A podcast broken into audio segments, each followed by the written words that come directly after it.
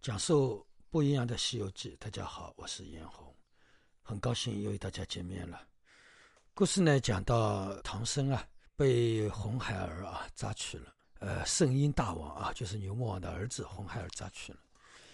那么猪八戒啊说啊，对悟空说，红孩儿不是牛魔王的儿子嘛？那你是他的叔叔啊，那你跟他去要回来不就好了嘛？然后呢，悟空一想很有道理，那我就去吧。啊，那么悟空那个时候被八戒一说，就觉得自己是长辈了啊，呃，就是红孩儿是他的小小辈了嘛，对吧？他就很傲慢的觉得这个事情我十拿九稳，肯定就能把师傅要回来了。然后那个呃悟空啊，就到那个虎云洞啊，向虎云的走去。到了虎云洞门口呢，他就直接就进去了。到了里面之后，他就看到那个红孩儿啊，圣婴大王，就是那个小的妖怪，正好把唐僧的衣服脱得精光，给他在拔毛，给他在洗澡，啊，就是说把他洗干净了之后准备吃嘛。那么啊，一个呃小妖在说：“大王，啊，这个你看那个唐僧身上白白嫩嫩的啊，我们是蒸来吃还是炒来吃？”啊，或者说还是油炸吃，呃，怎么个吃法？那么还有一个妖怪说，呃，我们应该放点辣椒啊，给他，呃，那个那个吃火锅，嗯，这个吃起来这个味道更好。然后呢，相互之间，他有这么个吃法，他有那么个吃法啊。那么红孩儿在那里说：“哎呀，你们先不要说了，不要说了，先洗干净再说。”啊，那个时候小妖来报告，他说。大王啊，就是跟你吵过架的那个，哎，妖怪来了啊！他们也称妖怪。他说那个猴子来了。红孩儿说：“哎，那好啊，他来的好，我们去会会他吧。”啊，那么就出去跟悟空啊就会起来了，就跟悟空啊去对走对嘴了。那么这个故事我就暂时给大家讲到这里啊。那么我这里这个故事是本来我想起个名称是这样：为什么吃不了唐僧？啊，为什么说所有的妖怪都吃不了唐僧的肉？那么另外一个名称呢？为什么我们很多学佛的人学不到智慧，或者说成不了佛？这是什么原因啊？那么在这个故事当中啊，首先我要跟大家讲的是，呃，唐僧啊，师徒四人啊，向天取经。那么经过了八十一难，八十一难呢，大部分都是妖怪要吃唐僧肉，大部分啊，当然前面部分是没有吃唐僧肉啊。那么后面部分到了白果经开始，啊就要吃唐僧肉了。那么后面这个故事讲完，红孩儿的故事讲完呢，师傅就要讲一下，呃，为什么众妖都要吃唐僧肉？那么唐僧肉为什么是，呃，吃了之后它是长生不老的？那么这个话是谁传出去的，对吧？那么真相到底是什么？吴承老先生为什么要这样说？啊，为什么要编这样一个故事？那么也等于就是说，为什么吃唐僧肉是长生不老？究竟的意义的智慧在哪里？我会跟大家讲这一点。那么这个故事讲完，我把它插进来来讲。那么八十一呢，就是大部分的妖怪都要吃唐僧的肉，但最终呢，没有一个妖怪吃到唐僧肉，对不对？大家是不是发现这样一个问题？如果说吃到唐僧肉了，那唐僧西天取经的经就起不到了嘛？对吧？那为什么这么多的妖怪都想吃唐僧肉，但是没有一个人吃到了唐僧肉？那么最后这些妖怪干嘛呢？反而因为贪吃，对吧？被悟空揍了，对吧？或者说被观音菩萨给降服了，对吧？他们本来很自由，但是就是因为吃了唐僧的肉，最后反而以他们反而受苦。也就是说，就是说叫什么呢？叫偷鸡不着，最后多吃了一把米。这个是所有一路妖怪的一个过程，对吧？那么我这里要讲的是这个故事这一个环节当中啊，那么吴承恩老先生到底讲了什么？告诉我们邪夫人他的真相是什么？为什么啊？所有的妖怪都能抓住唐僧，但是所有的妖怪都吃不到唐僧肉，对吧？但是他们有一个共性，就是不知道唐僧该怎么吃它，啊，这个是所有妖怪的一个共性。所以呢，所有的妖怪都是很傻的。对吧？那既然唐僧的肉吃了，唐僧不老，你扎到唐僧之后，直接咬他一口不就好了嘛？对吧？你何必还要把它扎回去，还要把它洗洗、拔拔毛，还要想着是是那个油炸，还是清蒸，还是爆炒呢？对不对？所以这些妖怪，那么这里指的妖怪是谁呢？呃呃，就是吴承恩老先生笔下的妖怪是指谁呢？其实，这个唐僧指的是佛法，这些妖怪指的是我们邪佛的宗教徒，大家明白吧？我们宗教徒，我前面就说过啊，所有的妖怪都是我们指我们邪佛的宗教徒，啊，我们我们这些宗教徒就是这些小妖或者说妖怪，但是呢，有大妖怪、小妖怪啊。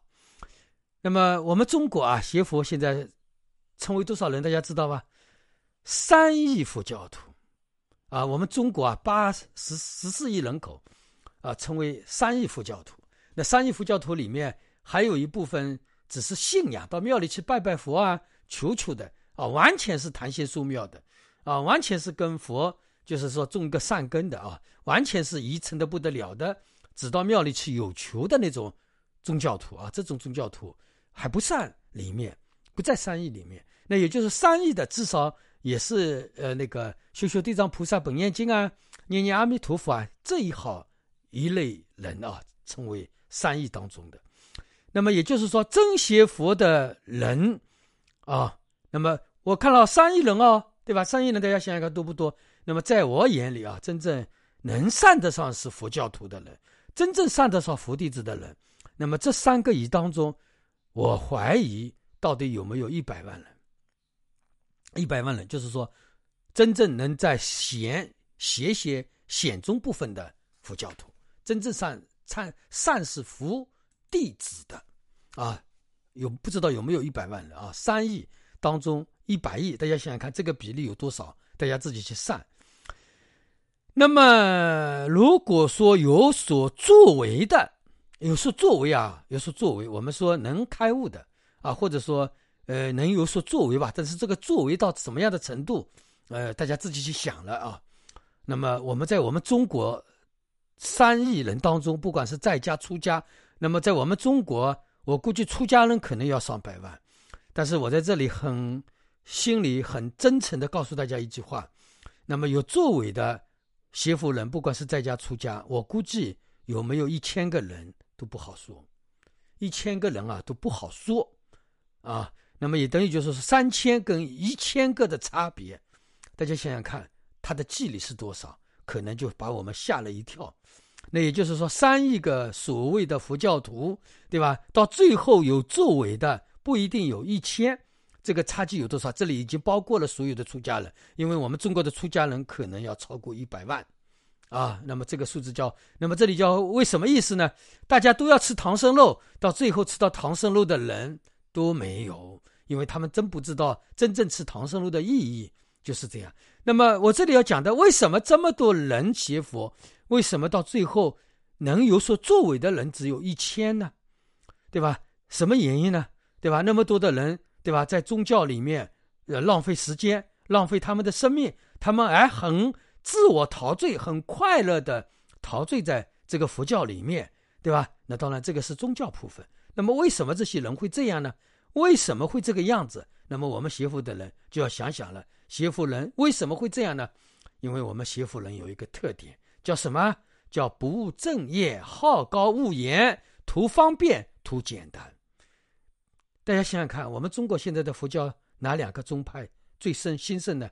净土老大最兴盛，对不对？第二禅宗，因为这两个教派恰恰都是不用学佛的，禅净土也不用学佛，禅宗也不要学佛，啊，大家想想看是不是这样，对吧？那么你不学佛，你又想成佛，大家想想看，就好比你不想工作，我又要拿工资是一样的，啊，大家想想看。我没有念书，我就想拿到大学文凭。我没有大学毕业，我想去造飞机，我想去造航天，想想去想要去呃造航天飞机，这个道理是一样的。那么这个道理就清楚了，因为我们第一好高骛远，第二不务正业，第三贪婪无度，学佛了还要贪婪，贪婪什么？贪婪极乐世界的荣华，极乐世界太繁华了，对吧？那么另外一种自我意识很强。我这个人是钝根的，钝根者，我只要打坐，我就可以学佛了，对不对？那么另外一个，还有一种人叫什么呢？一会儿学那个，一会儿学那个，对吧？有的人今天有人在问我，师傅，我就在家里自己建弄了一个佛堂，我自己在家里做早晚课。他说啊，他说我也没有师傅，但是我怎么早晚课的心定不下来？你说他一成不一成？他说自己弄了很多年了，这个叫什么？没有师傅，自我意识、自我认识很强，以为自己就是邪佛修行的人了。你说他这样难，让自己的心说安定下来，那降降服自己这个心，大家想想看，他是不是在做梦一样的，对不对？那肯定是在做梦嘛，对吧？所以呢，啊，我们很多人就是什么呢？叫不务不务正业，好高骛远。我们很多人为什么不肯拜师傅啊？吝啬嘛，拜了师傅要供养嘛，对不对？所以呢。我们邪佛的人当中，大部分的人就是这么一群，叫什么乌合之众？乌合之众在邪佛，不管在家人、出家人，对吧？那么，所以在这些邪佛的人当中，出现真正邪佛的人就很少。所以很多人都想吃唐僧肉，但是这个心不定，没有智慧，所以最后唐僧肉都吃不着。唐僧肉到了你嘴边了呀，其实每个妖怪都已经碰到了唐僧了呀。都已经唐僧在他手里了，但是他最后都吃不到唐僧肉。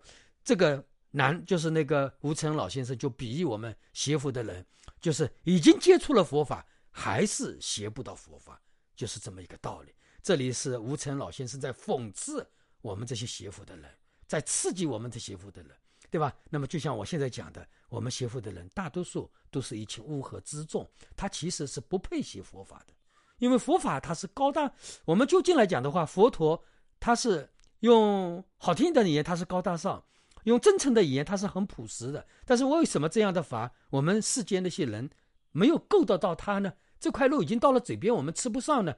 因为就是好高骛远，不务正业，对吧？吝啬不破，自我意识太强，对吧？不按次第的把心安住下来的，好好的学佛修行，对吧？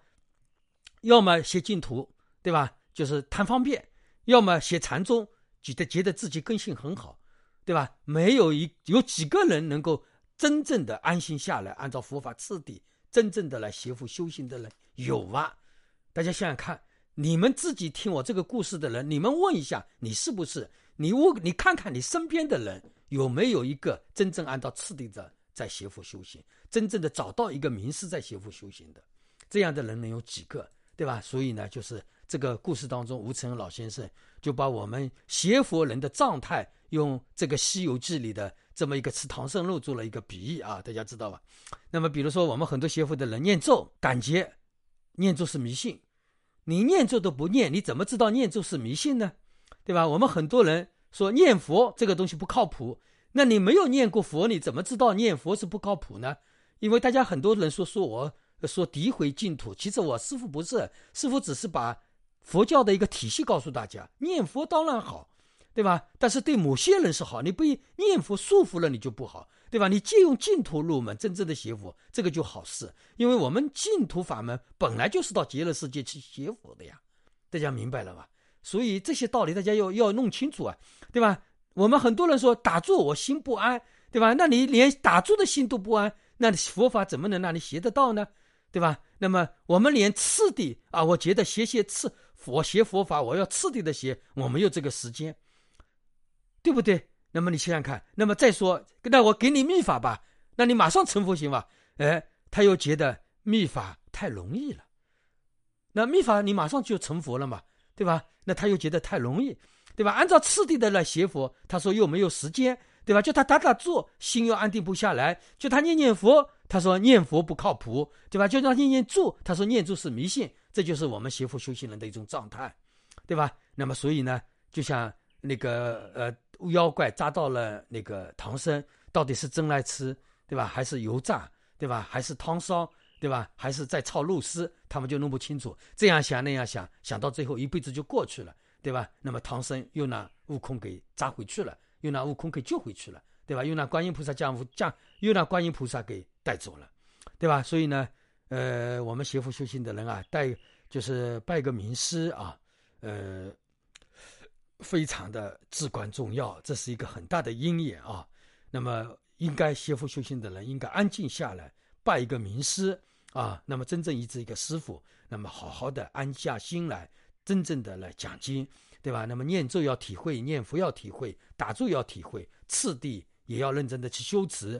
那么最后呢，我们就会到达密法的太容易，好吧？今天就给大家讲到这里啊。我们邪佛修行的人这一集你要好好听一下了。我们很多人这个集是至关重要的，对吧？为什么我们学佛学佛了一辈子，为什么学不到佛法？为什么所有的妖怪抓住了唐僧？为什么吃不到唐僧的肉？就是这么一个道理。